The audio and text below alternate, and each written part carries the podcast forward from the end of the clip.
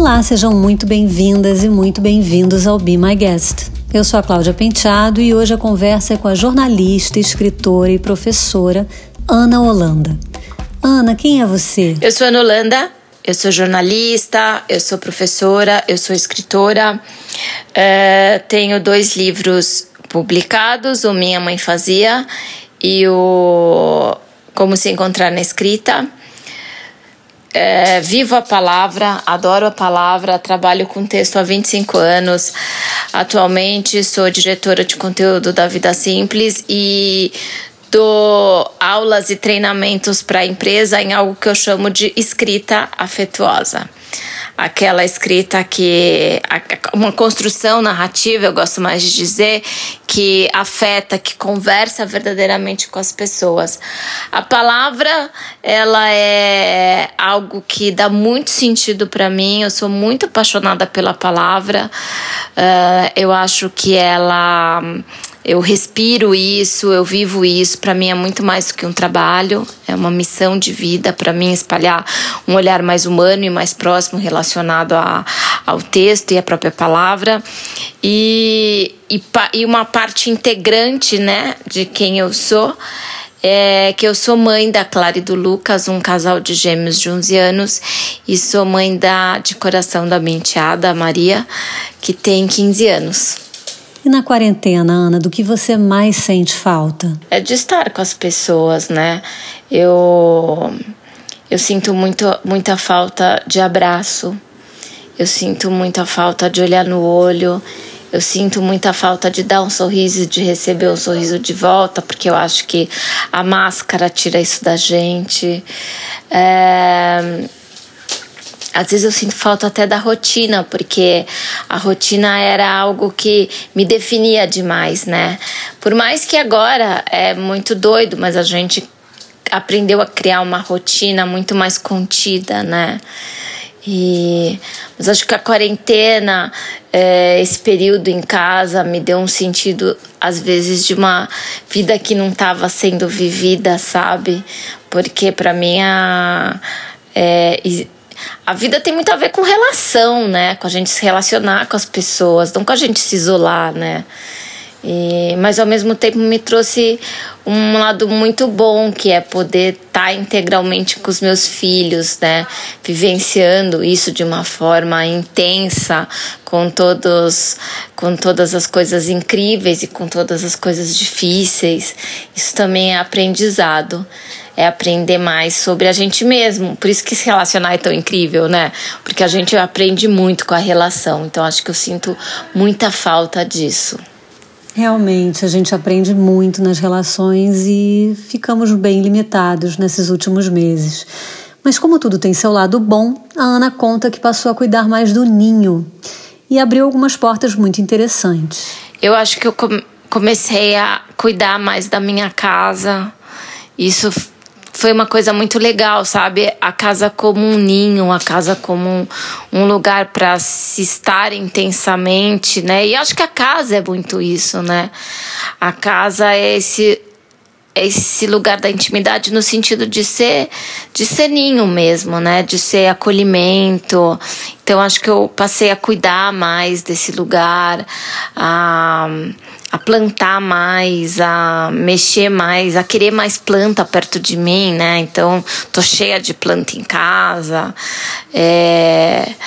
E acho que um outro hábito que eu adquiri que eu quero manter é o hábito de de estar tá de, de não parar de aprender, né? Porque acho que uma coisa que veio que foi muito legal com isso foi essa perspectiva do aprendizado online que antes não era algo que era um hábito meu. E eu pude fazer cursos que eu queria tanto fazer e que eu não tinha tempo ou não tinha o espaço suficiente para isso, e agora eu tenho e eu gostei demais, né? Para mim poder aprender é sempre estar diante de uma porta que quando a gente abre, a gente descobre que existem muitas outras portas para serem abertas e isso é muito bonito. E o que há de melhor e de pior na vida nas telas? É que eu acho que os, o trabalho remoto, os encontros remotos, é essa falta de sentir, né? A pessoa, de esse estar próximo, esse olho no olho, esse, esse poder abraçar quando você encontra e essa percepção sutil que ela não acontece quando a gente está atrás de uma tela, né? Essa a gente conseguir perceber pela pessoa é, como é que ela tá, se tá tudo bem, se não tá, né? Então acho que não existe esse, esse de fato esse olho no olho, essa essa sensação que às vezes não tem uma explicação muito lógica para ela, que ela é sutil, que ela é meio intuitiva, que ela é meio ela é muito sensorial. Então essa questão do sensorial, né, dos cheiros, dos toques e desse desse além, né, desse desse sentido além é é uma coisa que que não tem. Isso, isso tanto para o lado pessoal quanto para o profissional, né? Tanto nas reuniões, né? Como se ah, a gente tem muito mais tempo. Tempo do quê? Tempo de ficar atrás de um computador, né? É, para tudo a gente precisa se encontrar e às vezes a gente esquece. Assim, eu retomei um hábito antigo que é de telefonar porque eu não quero, assim, só te ver atrás de uma tela. Eu quero, eu quero telefonar, eu quero que você atenda, eu quero ouvir tua voz. Sei lá, uma coisa meio antiga que me deu uma sensação de proximidade boa, sabe? Parece que o hábito do antigo me trouxe uma proximidade boa do outro. Poder telefonar, poder ouvir a voz que não fosse só pela tela do computador. O que parece uma coisa meio. É, é, oposta, né? Porque a gente está vendo a imagem, mas tem. Às vezes a imagem não, não permite nem o nosso silêncio, né? E, e a gente, às vezes, a gente diz muita coisa pelo silêncio. Eu perguntei se ela anda otimista com a humanidade. Não sei dizer se eu tô otimista ou pessimista. Eu acho que as pessoas elas vão. Eu acho que tem mudanças que são muito mais profundas do que as pessoas supõem e que elas da ordem do prático, né? De que a gente acho que realizou que algumas coisas elas podem ser feitas realmente online, a gente não precisa viajar tanto para compromissos profissionais, né? Alguns, né? É, nem se deslocar tanto. Então acho que isso foi um aprendizado, né? E ao mesmo tempo, eu acho que cada um a gente, a gente é o que a gente é, né? Então tem pessoas que estão vivendo tudo isso numa grande negação, né? E tem pessoas que estão vivendo tudo isso com, com um medo abominável, né? Então eu acho que a gente. É, os dois lados de alguma forma se limita, né? É, mesmo os que estão achando que estão vivendo em plena liberdade, né, como se não existisse nada, se limita na sua capacidade de percepção do outro, né? Porque tudo isso que está acontecendo não é só sobre ele, né? É sobre o outro também. É aquele que está com medo absurdo também de certa forma tem uma limitação, porque também tá às vezes olhando só para si, né? E às vezes é um medo tão grande, incapaz de saber se tá tudo bem com o vizinho, né? Então eu acho que é a gente entra, a gente vive, a gente sai de tudo isso da mesma maneira que a gente é, né? Da mesma maneira talvez como a gente sempre viveu. Acho que a, a pandemia só expõe mais isso só deixa isso mais escancarado quem a gente é, como a gente enxerga a vida e até como a gente enxerga a morte. O impacto da pandemia foi profundo na vida profissional da Ana. Acho que o maior impacto de tudo isso foi eu perceber que no meu trabalho, né, como professora, que por mais que o curso é, olho no olho ao vivo seja muito legal, é, o meu trabalho tem muito a ver com compartilhar um olhar, né? Um olhar mais humano, um olhar mais próximo relacionado à palavra, à escrita. E, e esse compartilhar é poder espalhar isso para mais gente. E eu tinha um certo preconceito com online, sabe? Porque eu acho que precisava ser visceral, sentido, visto, olho no olho. E eu percebi que eu consigo compartilhar e espalhar isso de uma maneira tão bonita quanto, né? É, o presencial, também pelo online. E assim, é, eu consegui ter alunos de outras partes do mundo, né? Eu tive aluno do Japão, aluno em Portugal, aluno na Espanha, aluno na França, no Canadá. É, e eu acho que isso foi muito incrível. Em, em lugares longínquos do Brasil, interiores, que eu não queria, né? É, que eu não teria capacidade de chegar e que eu cheguei né? E eu consegui espalhar isso, é, o mais que tripliquei, né? Imagina, muito mais, multipliquei em 30 vezes, assim, né? A quantidade de pessoas que eu consegui impactar pelo online. Então, acho que para mim esse impacto foi muito profundo, assim. É, para mim, como eu falei, poder espalhar isso é uma coisa muito importante para mim. E o que acalma num dia ruim? Correr me acalma correr me traz uma perspectiva melhor pro meu dia, pra minha vida, para as coisas que estão acontecendo. Às vezes eu me sinto como, às vezes eu sinto como se existisse tipo é, um rio dentro de mim, sabe? E acho que o dia ruim é quando essa água fica parada dentro de mim. E aí quando eu corro, e eu gosto muito de correr e, e ao ar livre, né? Obviamente, principalmente agora, é como se eu fizesse ele realmente correr, fluir, né? E isso me ajuda a ter um dia melhor, a, a sair desse lugar ruim, né? Ah, então isso é algo que é que é importante para mim, me ajuda demais, me ajuda demais a lidar com um dia ruim, correr, fazer essa, esse rio que existe em mim é, fluir, né? Seguir o seu curso. Como ela é muito boa com as palavras, eu pedi para ela dizer algo para quem não tá bem. Acho que é, às vezes eu acho muito presunçoso a gente tentar dar uma uma dizer algo para alguém que não tá bem, né? Porque cada um sabe onde dói, né? E às vezes parece querer minimizar tanto a dor do outro, né? Quando a gente fala, vai ficar bem, tudo isso vai passar, né? Uma coisa que eu acho que é, é poder de repente trocar com alguém que de fato te entenda, sabe?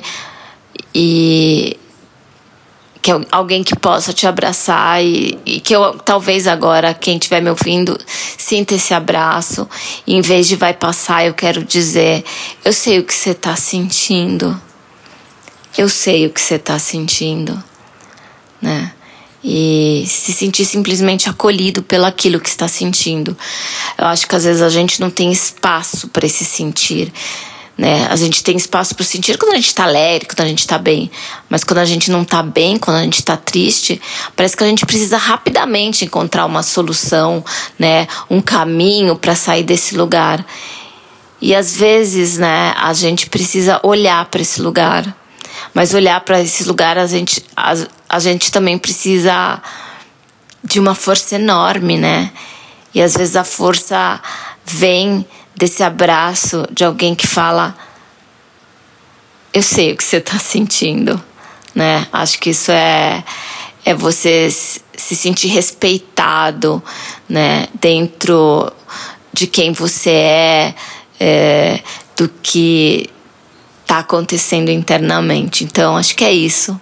Sinta-se abraçado. Eu sei o que você está sentindo. Ela conta o que tem lido, ouvido e assistido. Eu tenho lido muita poesia, né, nesse, nesse momento. Eu tenho lido Manuel de Barros, eu tenho lido é, uma autora que eu gosto, que eu descobri agora, uma poeta né, atual, a Angélica Freitas. Eu gosto de ler Adélia Prado. Eu tô lendo um livro que eu tô amando, achando de uma delicadeza só, que é A Ciranda das Mulheres Sábias. Então, eu, mas eu tenho preferido leituras mais curtas, sabe? É, eu acho que eu tô num tempo agora em que, de um, às vezes, de uma certa. É, às vezes de uma certa ansiedade, né? Então, eu acho que para lidar com esse tempo, eu preciso de uma leitura curta, mas de certa maneira me impacte. Acho que a poesia causa isso, né? São tão poucas palavras, mas palavras que te reverberam tanto por dentro. E aí eu gosto de pesquisar, fazer novas descobertas, descobrir novas autoras, novos autores, né? E é uma coisa que eu tenho gostado muito de fazer e, e que tem me feito muito bem também, né? É, então eu tenho lido muito. Tenho. É, ouvido, eu tenho ouvido muita música. Eu acho que eu tenho aberto mais espaço para ouvir as coisas que os meus filhos gostam. Isso tem sido muito divertido, né? De descobrir coisas novas, assim, coisas alegres, às vezes nem tanto, mas coisas que eles gostam de ouvir. Isso aproxima bastante a gente e me permitido esse espaço, né? E, e é isso. Tenho assistido é, muita besteira na televisão, assim, muitos, muitas coisas que não, não fazem com que eu não precise pensar muito, sabe? Gosto muito de assistir, por exemplo, programas sobre casa. Né? sobre reformas de casa, porque é um momento quase como assim, tipo, às vezes eu tô tão cansada, eu só não quero, eu quero só não pensar. E aí eu vou lá e assisto um pouco. Né?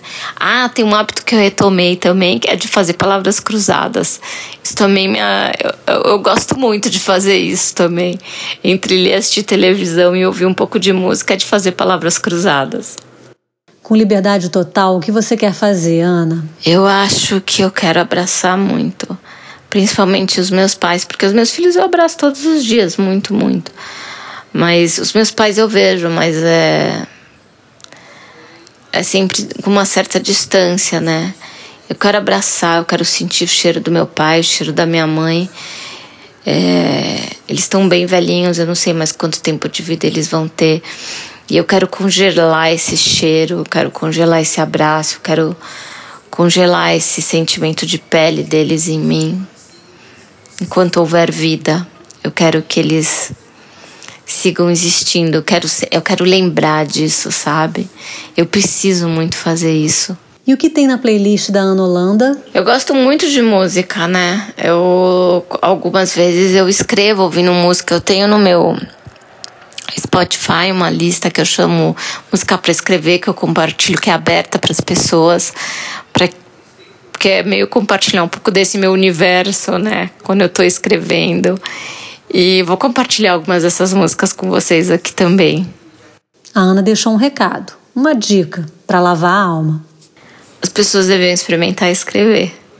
Porque escrever é um baita exercício bom pra gente lavar a alma, sabe? E eu acho que a gente tá precisando demais lavar a alma. Então, escreva. Escreva sobre você, escreva sobre o que te rodeia. Escreva. Se coloque nu diante do papel, vai fazer um bem danado para você. Conselho maravilhoso, sem dúvida. Obrigada, Ana, pela sua participação tão delicada e tão afetuosa.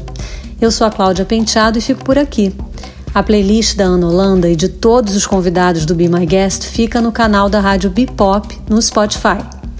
Este programa teve edição do Nani Dias e é um oferecimento da agência BTC. Espero você no próximo programa para mais uma conversa inspiradora.